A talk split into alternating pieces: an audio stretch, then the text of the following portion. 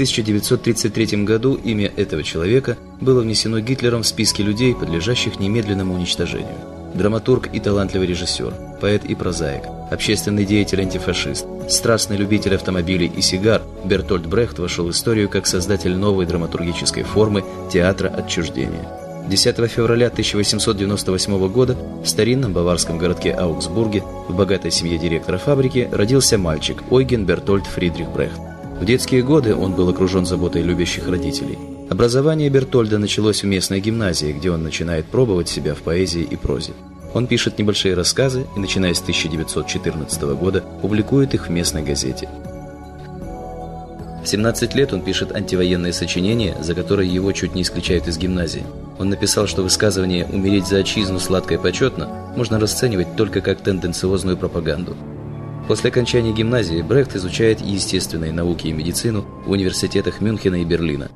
Затянувшаяся Первая мировая война требовала все больше и больше солдат. В 1918 году Бертольда мобилизуют в армию, где он служит санитаром военного госпиталя. В это время Брехт пишет знаменитую поэму «Легенда о мертвом солдате». Позднее он говорил «Я написал балладу, на которую через 16 лет гитлеровский режим указал как на причину лишения меня немецкого гражданства».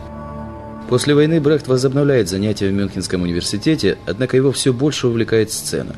В театре он считает самым важным не увлечение игрой актера, а контакт со зрителем, который сопереживает. В это время он присоединяется к экспрессионистам, которые отрицали насилие и смерть и считали своей миссией освобождение человека от страданий и унижений.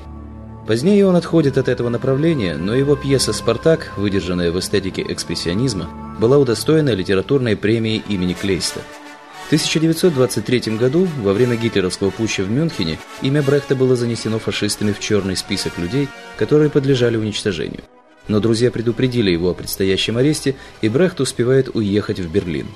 Там он разрабатывает концепцию эпического театра, в основе которой эффект отчуждения, умение художника изобразить окружающий мир в новом аспекте, избавить уже известное явление от привычного стереотипа – эта концепция актерской игры имела огромное влияние на американский кинематограф.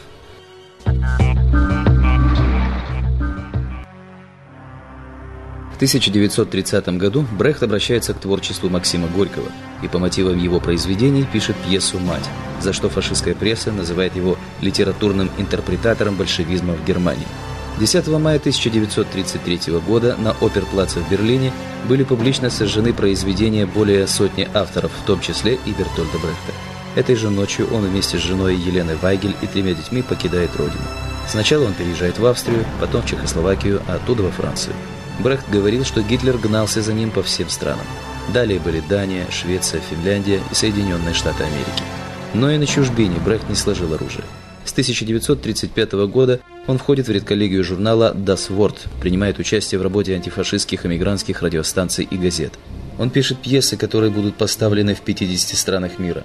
Это «Мамаша Кураша и ее дети», «Добрый человек из Сычуаня», «Карьера Артура Уи», «Кавказский меловой круг» и «Жизнь Галилея».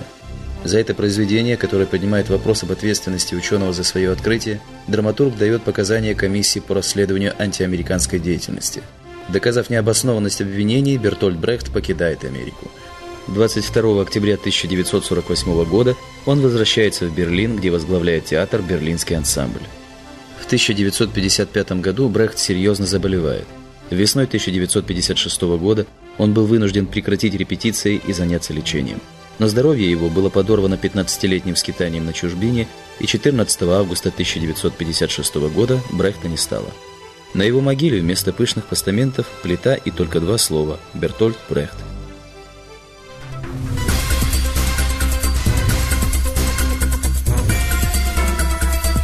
Аудиожурнал.